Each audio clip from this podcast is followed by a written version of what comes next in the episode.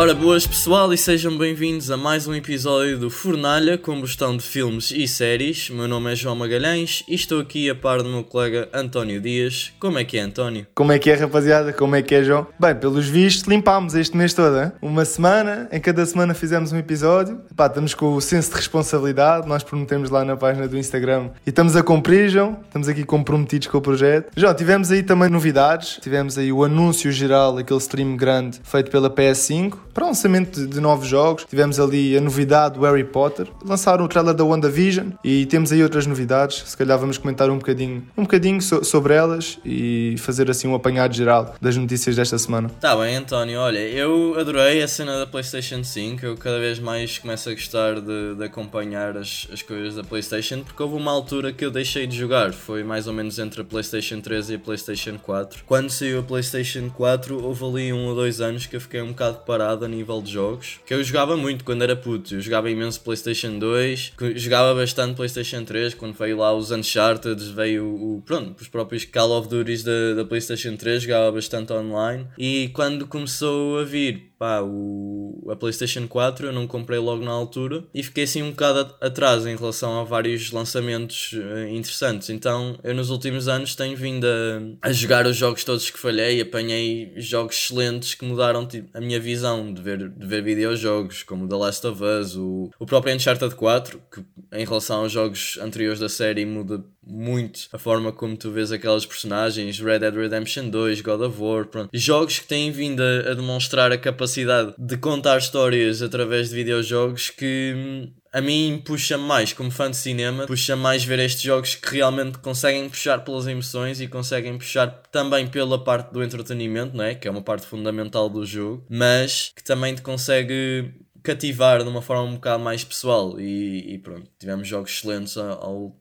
nos últimos anos. E esta apresentação da PlayStation 5 deixa-me entusiasmado. Primeiro por causa desta cena do Harry Potter, porque Harry Potter não tem vindo a ter muita sorte, pelo menos a nível, a nível do, de filmes e, e, projetos. É uma saga que já foi tão grande e agora não tem tido assim tanta presença. João, eu acho que o último grande projeto, a nível pelo menos dos videojogos que tivemos, foi relativamente, se calhar na PlayStation 2, podemos dizer na PlayStation 2, que houve lá aqueles lançamentos do, da sequência de filmes, também estava na moda lançar, lançar jogos sobre filmes. Pá, e na altura, muita malta jogava. Eu lembro-me, tenho muitas memórias de jogar os, os jogos de Harry Potter ali num, num open world, mas numa coisa muito mais básica do que atualmente é. João, eu sinto muita falta a olhar a minha seca. Eu não comprei a PlayStation 4 e não conseguia assistir a esta transição, certa maneira, de, de nivelar mais aquilo que é jogo entretenimento com um jogo um bocado mais cinemático, porque eu sei, eu tenho um primo meu que é muito viciado em jogos, gosta muito desta plataforma, não é? Epá, ele conta-me que os jogos cada vez estão mais envolvidos, há ali também pegadas cada vez mais psicológicas. É, é, um, é um fator que me faz ansiar muito pela PS5, que eu quero voltar a retomar este velho gosto uh, e também assistir a esta transição que foi feita ao longo dos anos, porque eu lembro, eu jogava muito PlayStation 2, mas eram jogos muito mais direcionados, se calhar para tu te divertires a jogar e não tanto te sentires imersivo naquela viagem que estavas com o controle emocional, etc, etc. Por isso, João, eu também assisti ao stream, achei que podia ter sido um bocadinho mais pormenorizado, mostrar-nos as novidades realmente da PlayStation, porque disseram que os gráficos vão ser muito mais espetaculares ah, ainda. E tiveste também a, a revelação, que não é bem uma revelação, que toda a gente já estava à espera que o jogo saísse, mas uh,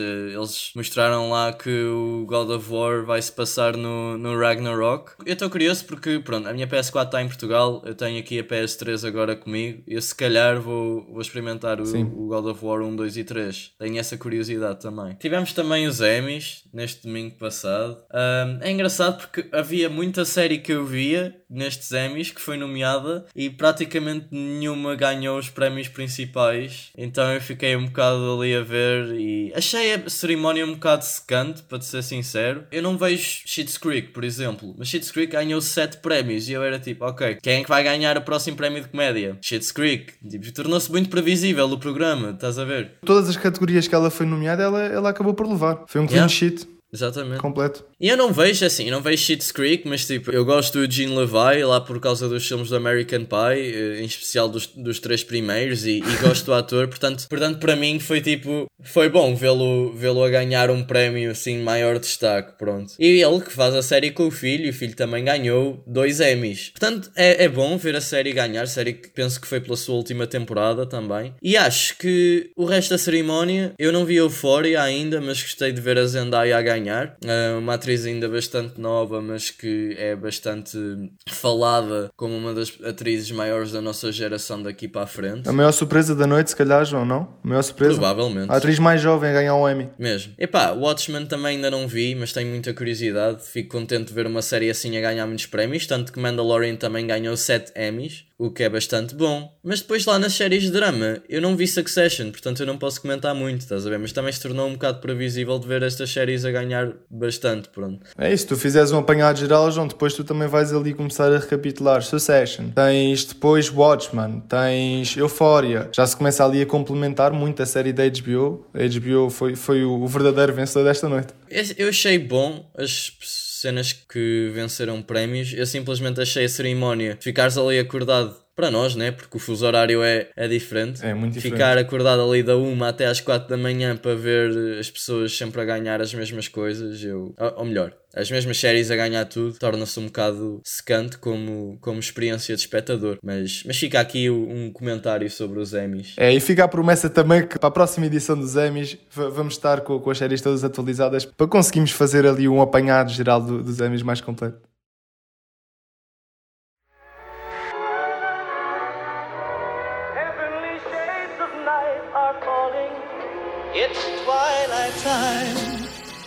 Wonder and vision. Aren't we a five pair? This is our home now. I want us to fit in.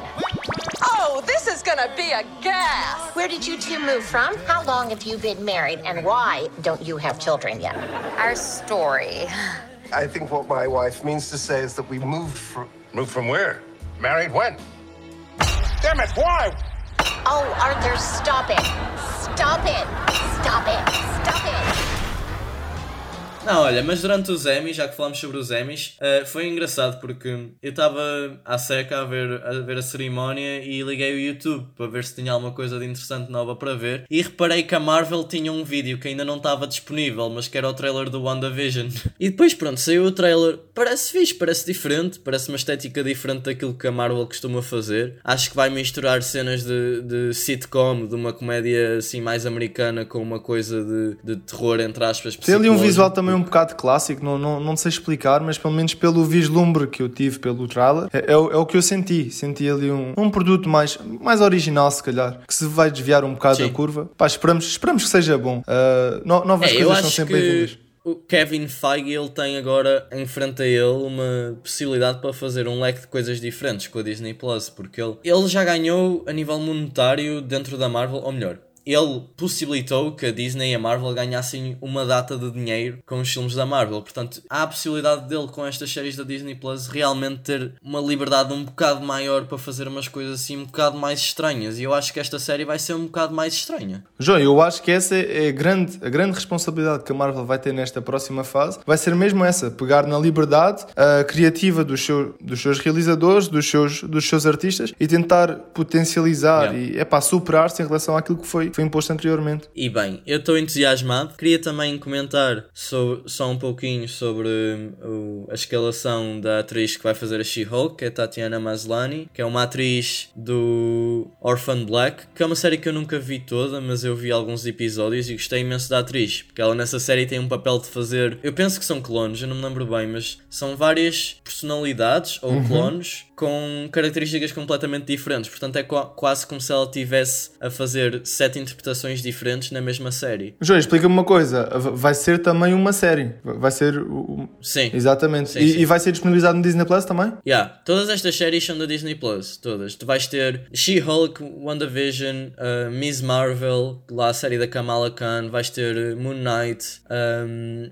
entre outras séries. João, isso quer dizer que todas as séries que estavam na Netflix foram todas corridas, agora acabam todas yeah. e Disney Plus, novas séries, novas séries, novas séries. Mas muito bem, malta, fizemos aqui um apanhado das notícias da semana e vamos agora comentar um, um filme um bocado mais marado. Do, do normal, muito mais marado, mas é isso, pessoal. Obrigado e vemo-nos no próximo bloco.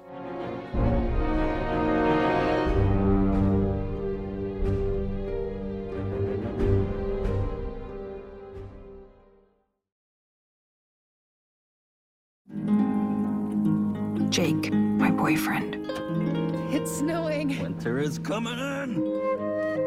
We have a real connection, a rare and intense attachment. I've never experienced anything like it. I'm thinking of ending things. Huh? What? Did you say something? I don't think so. Weird. Aqui estamos reunidos mais uma vez, malta, para discutir neste programa semanal sobre um filme peculiar, fora da curva, do grande realizador, do argumentista estranho e distinto Charlie Kaufman. João, isto foi um filme que é, que é difícil de comentar, uh, consciencializar aí a malta que nós vamos debater, vai ser um debate livre sobre coisas que gostámos, uh, coisas que não resultaram, epá, tudo o que nós tivemos, sentimentos em relação ao filme, porque é, porque é de certa maneira uma obra um bocado mais poética, um bocado mais artística, não é um filme que tem um canon, não segue, isto é, não segue ali aquela cronologia natural uh, dos eventos do, de um filme natural. Malta, se vocês tiverem aqui, quiserem ver o filme primeiro e depois assistir a este blog, ficam de livre vontade, vão assistir e depois voltam, ou então mesmo se quiserem primeiro ouvir este relato e depois ver o filme, fiquem livres de o fazer. João, vamos aqui comentar o que é que tu achaste sobre o filme, uh, diz-me as tuas primeiras impressões. Assim, eu estava muito curioso com este filme. Eu lembro-me que o trailer saiu, eu estava de férias na Nazaré e lembro-me de mandar o, o, trailer e eu achava que o filme ia ser uma coisa diferente do que aquilo que nós realmente tivemos. Porque quando o trailer saiu, ele parecia-me um filme de terror. Não que ele não tenha elementos de cinema de terror, eu acho que ele tem, mas não é o filme que eu estava à espera. Eu estava à espera de um filme um pouco parecido com o Get Out, porque era essa a, vibe que me dava do trailer, da, não é? Da, da mulher, de uma que namora com um gajo de uma família estranha que vai conhecer os pais. É o mesmo conceito que no Get Out, do, do gajo de, de, e a namorada que vão conhecer os pais que nunca conheceram, com a, a, a diferença da, do tema racial, obviamente. Mas eu estava ainda mais curioso, especialmente por causa do, do realizador, porque o Charlie Kaufman é um, é um gajo extremamente interessante a nível de, do seu trabalho. O primeiro contacto que eu tive com ele foi o seu, penso que o seu primeiro filme como realizador, que é o Cine de Nova York, e foi quando eu estava no secundário. E eu lembro-me de ver o filme e ficar extremamente colado ao ecrã pela forma como ele te desorienta. Para começar, os filmes dele normalmente são extremamente bem escritos a nível de diálogo, porque às vezes o diálogo não leva a lado nenhum, mas consegue na mesma ser muito, muito intrigante e deixar-te, pronto, colado ao ecrã, apesar de não estar a acontecer muita coisa, porque isso, isso também é um lado negativo às vezes, porque ele faz tanta coisa e, de, e consegue deixar-te colado, mas depois aquilo não leva a nada e tu ficas naquela,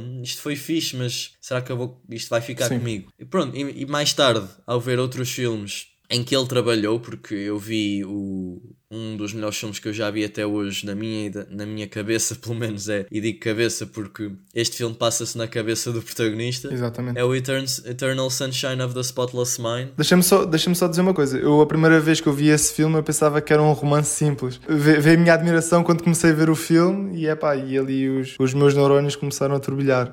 Yeah é um conceito extremamente inovador, né? Eu acho que é um filme muito, muito interessante. E mesmo outros filmes que ele fez. Eu gostei muito do guião que ele fez, por exemplo, para o uh, Adaptation com o Nicolas Cage que é talvez um dos melhores filmes do Nicolas Cage, uma das suas melhores performances, porque ele faz ali uma linguagem muito meta, que é algo que ele traz para projetos seus. O próprio Cinético Nova York é um filme que deriva muito meta-linguagem e que hoje em dia, ao ver outros filmes como o Eight and a Half do Federico Fellini, eu também percebo que talvez seja uma espécie de cópia a esse filme, pelo menos na minha perspectiva, são filmes muito semelhantes. Mas, no caso deste filme, eu não vi o seu projeto anterior, que é o Anomalisa, é um filme de animação e tenho muita curiosidade em ver. Mas este é o terceiro, o terceiro filme que eles escreve e realiza, ou seja, faz ambos os papéis. E é um filme que, nos tempos de hoje, assim a nível de cinema americano, parece um bocado difícil termos assim filmes um pouco mais surrealistas. E eu tive a ver uma entrevista com o realizador e ele falou especialmente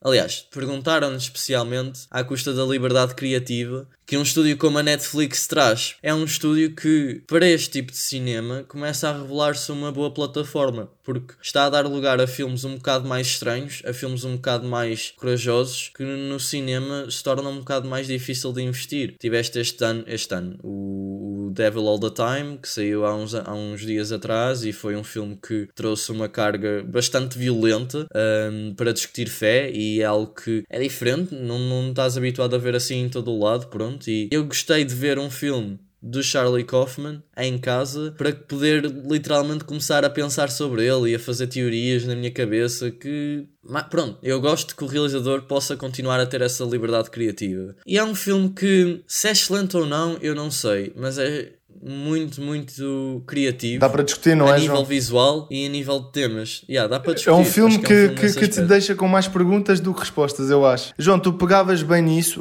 co- tu começaste logo. Tu pensavas que o filme era, era se calhar um terror ah, meio psicológico. E olha, eu, deixa- deixa-me contar um bocado a minha história, com, em especial com o Kaufman. Eu não vi muitos filmes como tu, mas eu recordo-me perfeitamente que eu já vi o, o Eternal Sunshine várias vezes. E a minha mente com este filme trabalha sempre de uma maneira diferente a cada experiência que eu tenho. E o mesmo sucedeu neste filme. Eu vi o filme há dois dias, pela primeira vez, e eu tive uma interpretação completamente diferente ah, na segunda vez que eu assisti. Com isto quer dizer o quê? Pegando nisso tu frisaste bem, do terror, eu ao início também estava um bocado com essa expectativa, porque nós temos ali personagens tão estranhos, atitudes muito estranhas, por exemplo, nós temos ali os pais do Jake, ah, que se comportam de uma maneira completamente Epá, tu, tu não consegues sequer fazer relações. Depois tinha uma maquilhagem bastante assustadora e o filme, não sendo de terror, fica assim no, no limiar do terror psicológico. Eu, eu definiria o filme como, se calhar, o retrato de um sentimento, uma pessoa que está na extrema solidão e está a pensar que vai morrer, se calhar. Ah, é o que eu deduzo que seja o filme. Epá, e quando eu comecei a perceber que aquilo passava-se tudo na cabeça do personagem principal, quando eu assisti pela primeira vez, tudo, ca- cada peça, cada peça foi se juntando mais e começou a ficar cada vez mais clara, estás a ver? E eu acho que é isso tu falavas. Ah, estes filmes fora da curva dão-te a cada experiência que tu tens ah, um significado novo. Assim como na vida, tu não tens muitas respostas, este filme também não, não te as dá, mas faz-te pelo menos interrogar. Eu não sei quanto a ti, mas tu, tu chegaste a perceber o que é que eram os telefonemas, o que é que, o que, é que representava al- alguns simbolismos do filme. É pá, coisas que te ficaram, se calhar, que tu não consegues escla- esclarecer.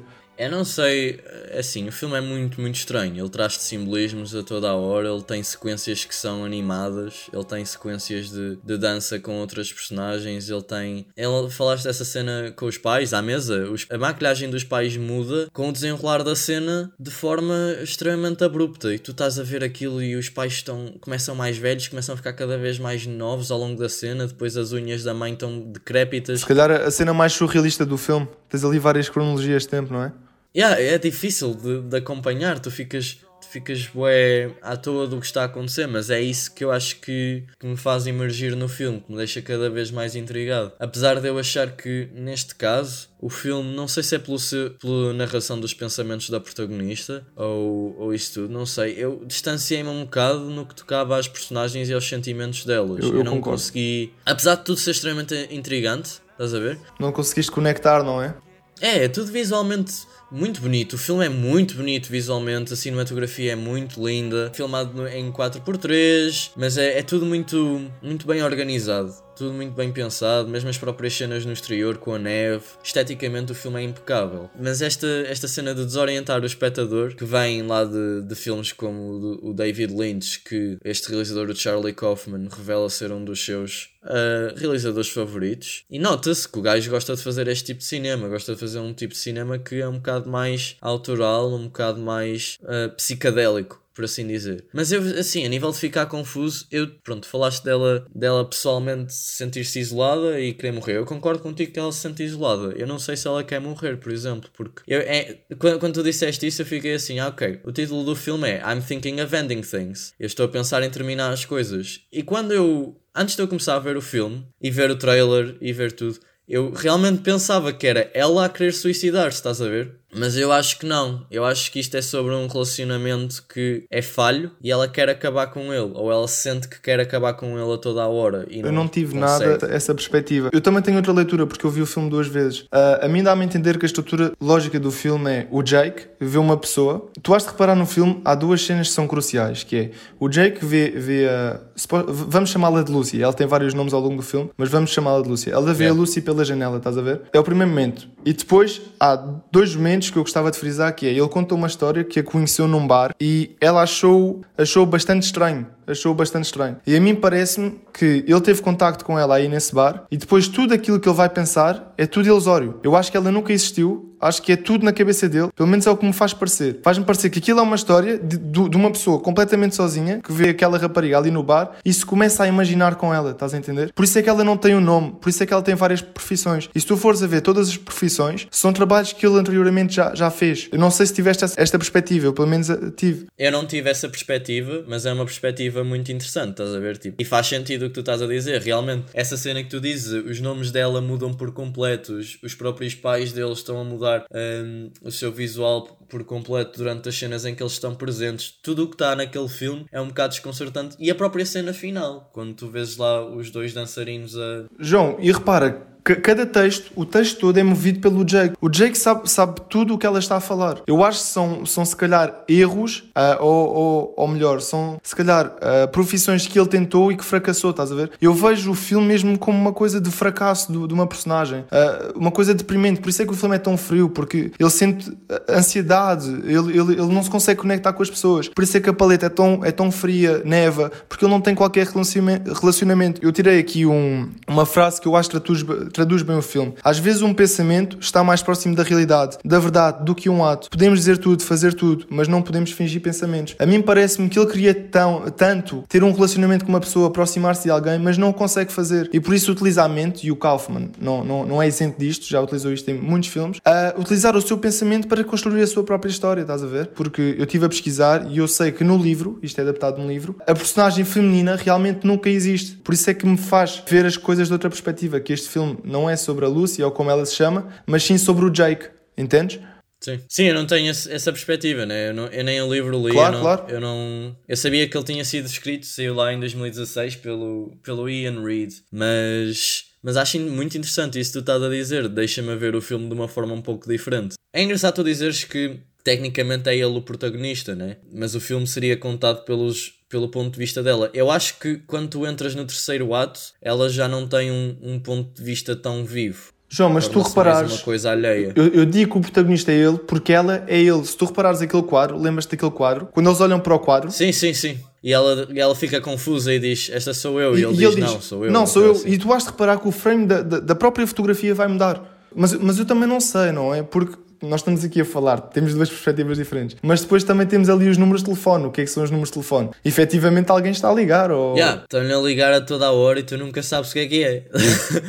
a toda a hora. Tipo, é uma Se calhar uma salvação, não, não sei, uma pessoa, pelo menos na perspectiva, na minha perspectiva, uma pessoa que sentia tão mal. Pode ser uma chamada para a realidade. É?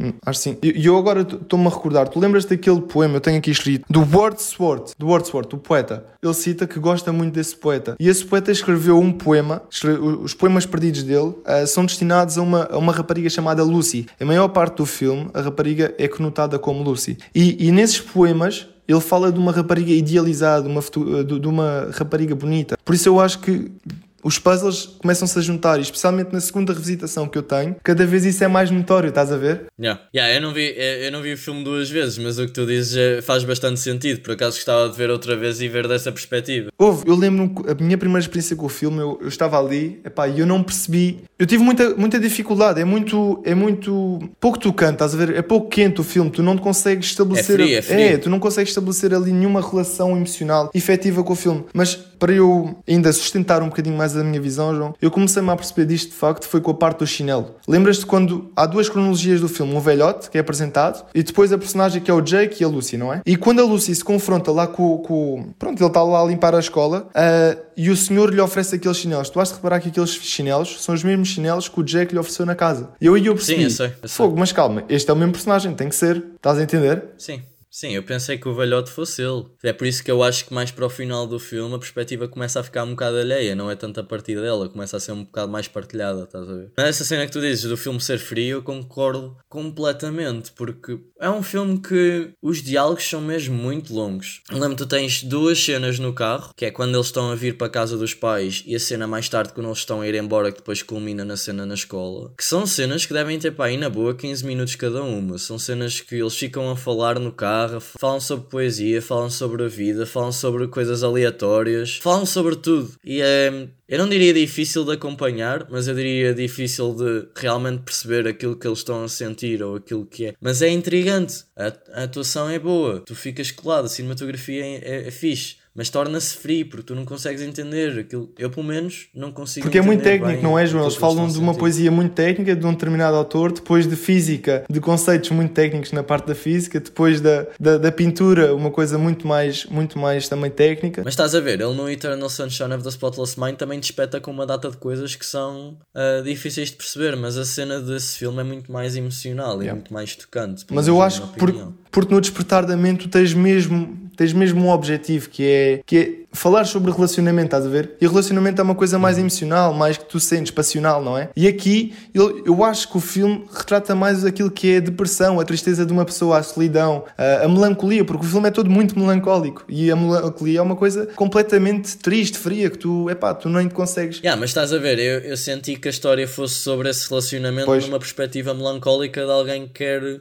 opá, de alguém que se sente sozinho e que se calhar se sente mais confortável dessa forma, percebes? Essa foi a minha perspectiva sem ter esse background que depois realmente se calhar agora a ver uma segunda vez vai-me fazer ver o filme de uma forma completamente diferente, estás a ver? Claro. Mas Yeah, é, é, é, engraçado, são filmes que nesse, esses dois filmes, nesta perspectiva que eu tive de contar uma história sobre um relacionamento, um funciona de uma forma muito melhor que o outro, a nível emocional. Mas nunca deixa este filme de ser intrigante. E este filme, a nível visual, mistura coisas que são extraordinárias. É. Tens uma cena no, num carro em que do nada começa a dar a publicidade um genérico em animação de, do local onde eles foram comprar um, um iogurte gelado. gelado. Isso é extremamente fixe. João, eu vou dizer, o filme tem diversos filmes dentro do filme. A, a mesma parte da casa, eu acho que é um filme à parte. Aquilo podia fu funcionar completamente como um thriller psicológico. Tu vês ali o... Sim, podia ser uma espécie de curta-metragem lá dentro da é, casa. É, tu, tu vês ali, epá, aquilo começa, começa por ela querer começar a ir embora, depois aquilo vai começar a rolar, ele, ele não vai, e tu ficas às tantas, epá, isto, há aqui um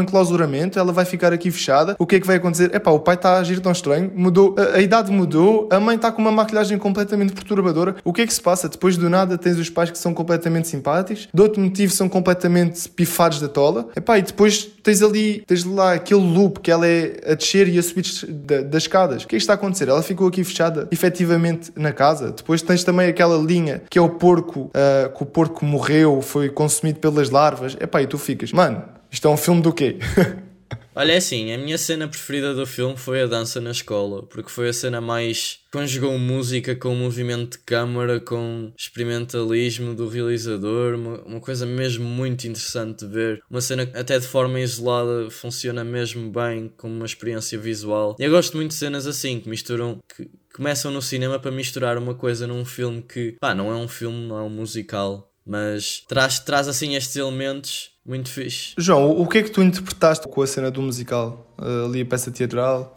Eu, é assim, eu não interpretei eu, eu gostei muito de a ver. Estás a ver? Eu não, eu não sei o que é que aquilo significa, mas aquilo foi muito, muito fixe. Tipo, eu, eu sei lá, aquilo de certa forma acaba numa espécie de morte, né? E eu pensei que fosse, lá está, esse distanciamento entre o, o, o namorado e a namorada dentro do relacionamento numa relação que acaba por ser um bocado tóxica. Que foi essa, era essa a perspectiva que eu tinha no filme. Portanto, se eu tivesse que fazer uma interpretação, era, era por aí que eu ia pelo menos nesta cena. Mas é uma cena que arrasta, que arrasta, que arrasta, mas é uma cena bonita visualmente, com até bastante energia, muito bem coreografada. Fez-me lembrar não vou dizer o que é, mas parte do final do Us, do Jordan Peele. Joe, a mim fez-me. Aquilo fez-me lembrar um, uma travessia para o caminho da morte, porque tu depois tens ali o desfecho que o Jake efetivamente morre, o velhinho, e depois ele vai para aquele teatro, não é? Onde ele limpava. Uhum. limpava.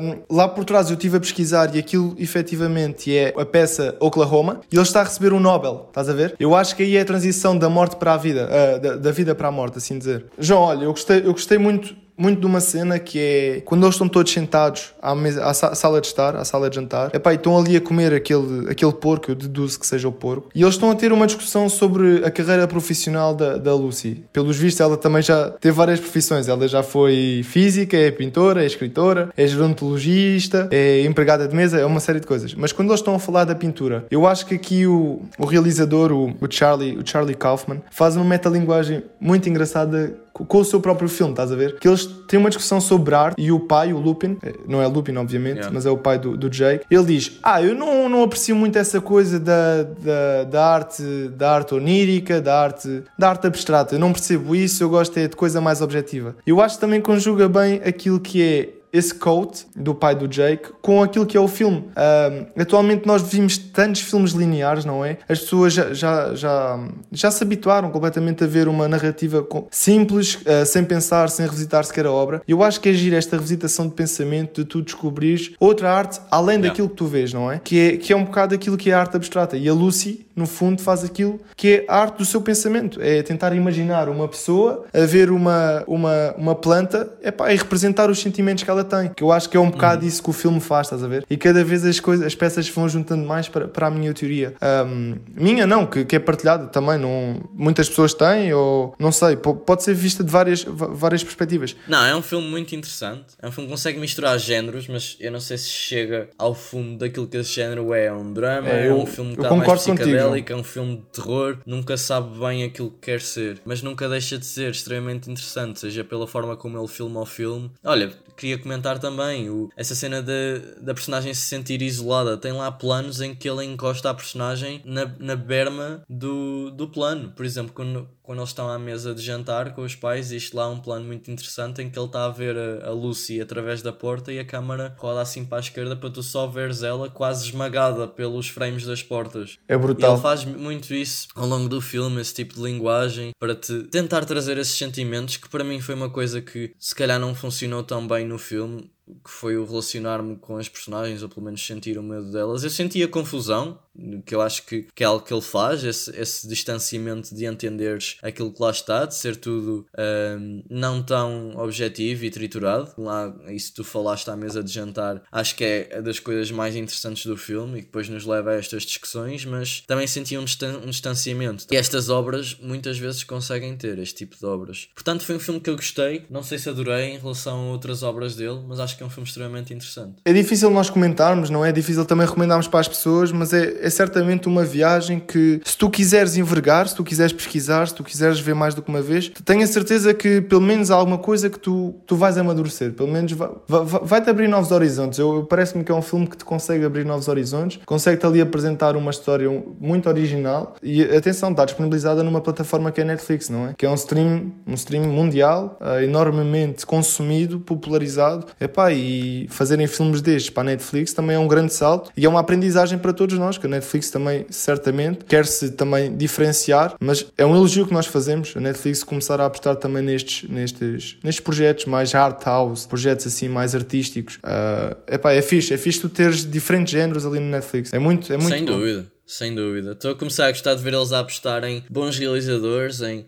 em também em realizadores um pouco mais independentes e que conseguem fazer assim um filmes um bocado mais fora e trazer assim uma coisa também bastante interessante, não é tão mastigada, que eles também têm, mas é essa cena, é oferecer um pouco de tudo, que eu acho que é o, é o que importa, é ver esse equilíbrio. E o filme é assim, o filme não é longo, o filme tem, penso, duas horas, é um filme com um ritmo até bastante interessante, é um filme que, para quem quiser começar a ver filmes deste tipo, eu acho que pode ser Ah, acho que é um bom começo, sim. Eu, eu, por, por acaso, eu acho que ele alonga-se um pouco em termos daquilo que é o diálogo no carro, não é? Pode ser um bocado maçante para o espectador comum. Sim, sim, sim. sim, Mas- mas- sim. mas é isso que eu digo tava- tipo, não é. Mas não é um filme de 3 horas, estás a ver? Que, que seja todo assim. Sabes uma coisa? Eu, da segunda vez que eu assisti, por exemplo, eu achei que da primeira vez a viagem de, de, de casa da, da Lucy para a casa dos pais foi bastante longa. E da segunda vez eu achei que foi bastante, tipo, tranquila, estás a ver? Sim. Uh, Eu tive um. Juro-te, é que a minha percepção em relação ao filme é com- foi completamente diferente. Eu não, não sei. Tu de certeza que já sentiste experiências assim, não é? Todos já sentimos, nós estamos aqui a comentar. Tens que fazer o exercício, João, porque eu, olha, eu fiz aqui apontamentos da segunda vez que eu vi o filme. Eu tirei aqui algumas frases, até, até tirei bastantes frases que, que pá, olha aqui, viagens de carro são boas porque me fazem lembrar que o mundo é maior do que o interior da nossa cabeça. E eu tenho aqui outra, só para acabar. O Jake, quase no final do filme, diz assim: Isto é uma das muitas inter- interações que eu não tive. Ele, ele, ele diz isto, eu não me lembro a propósito do que, eu sei que conotei, mas faz total sentido. Estás a ver? Estes filmes fa fazem-nos discutir. Eu sei que não é, não é fácil. Não é fácil para nós estar aqui a articular palavras, a tentar dizer o que é que sentimos, o que é que o filme fala, porque nós também não sabemos. Nós estamos aqui a discutir o nosso gosto, não é? Ma- Mas é engraçado tu teres este debate de um filme que tu se calhar não percebeste, eu não percebi, pá, mas temos aqui duas, duas visões diferentes e que podem mudar ao longo, ao longo das visualizações. Mas, João, para, para sintetizar aquilo, aquilo que eu disse, eu acho que este filme difere um pouco do Internal Sunshine of a Spotless Mind, porque se por um lado o Despertar da Mente com o Jim Carrey te convida a ver mais, mais vezes o filme, eu acho que este já, já pesa um bocado. É, é um dos pontos negativos, se calhar, que eu enumero. Eu acho que é um filme que é muito intrigante e que eu acabo a ver o filme e digo, eu se calhar preciso de ver o filme outra vez, mas não sei se tenho vontade de o ver outra vez, percebes? Acho que muda nessa perspectiva. Tipo, é, é como tu disseste, o Eternal Sunshine para mim é um filme que é bastante mais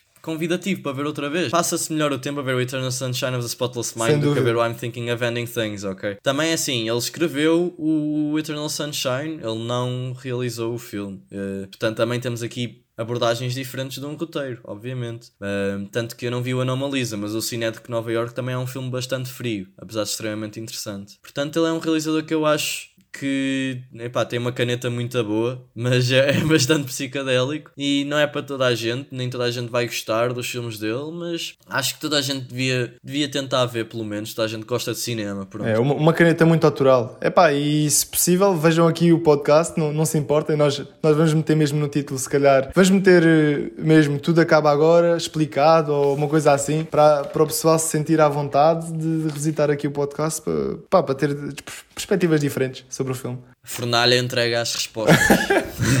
Duas perspectivas diferentes. yeah, não, é assim, eu, se tiver que dar uma nota ao filme, eu dou-lhe um 7,5. Um 7,5? 7, 7,5. Está bem. Yeah. Depois de, de tudo o que foi discutido e de tudo o que nós dissemos, personagens um pouco frias, um filme um bocado desligado, mas nem por isso deixa de ser intrigante. Epá, eu vou dar ao, ao filme um, um 8,5 pela tentativa de ser algo diferente, uh, pela tentativa também da Netflix criar uma coisa nova. Epá, e, e é um filme que eu acho que só vai crescer com as visualizações que tu vais tomar. E vai também depender muito do teu estado de espírito, estás a ver? Uh, se tu vais ver o filme, se calhar, um bocado mais de pré, um, um filme num, num momento que se calhar tu, tu, tu não estás tão bem, se calhar vais-te conseguir sentir realmente conectado com, com aquela obra. Por isso parece-me que, que é um filme que só tem margem de, de progressão. Tu, no, nós comentamos aqui de filmes, nós sabemos realmente que há alguns filmes com mais potencial, uh, que são muito mais do que aquilo que aparentam. Epá, eu acho que é sinceramente um desses casos. Por isso, malta, 8,5 da minha parte. Fica em suma um 8 das duas avaliações. É uma excelente nota. Uma excelente nota para um filme que é, é muito li, limitado a termos espectadores, não é? É uma excelente nota. Excelente nota. João, faz aí as despedidas finais. Muito bem, malta. Obrigado por nos acompanharem nesta conversa filosófica, um pouco psicadélica e bastante confusa. Está disponível na Netflix. Muitos de vocês provavelmente têm acesso ao filme. Não precisam de sair de casa, podem ver o filme de casa, mais seguro. E podem logo ter esta discussão mal o filme acabe. É um filme que obriga a pensar, obriga a montar as peças do puzzle, obriga também a, a ver uma experiência psicadélica que é muito interessante. E desta forma concluímos o nosso episódio. António, diz aí à malta para, para nos seguir nas, nas redes sociais. Malta, sabem onde nos encontrar? Nós estamos no Instagram, Fornalha CFS. Estamos no caminho para os mil seguidores. Vamos ver se, João, vamos ver se no episódio 10 já temos mil seguidores. Era, era um, era um prémio quase excelente. a chegar ao nosso décimo episódio. É, era um prémio Estamos excelente. Malta, 10 episódios. mandem-nos mensagens sobre o que acharam do podcast, as vossas perspectivas em relação ao filme. Por favor, não hesitem. Se vocês estão a ouvir, nós precisamos saber, saber o que vocês acham e sentir o vosso feedback, porque é muito importante. É para isso que nós fazemos o conteúdo. E João, como o Tiago, o nosso querido e amado uh, crítico de cinema brasileiro, Tiago Bellotti dizia, este Charlie Kaufman, olha, está aqui no bloco de notas. Até à próxima, rapaziada. Até à próxima, malta.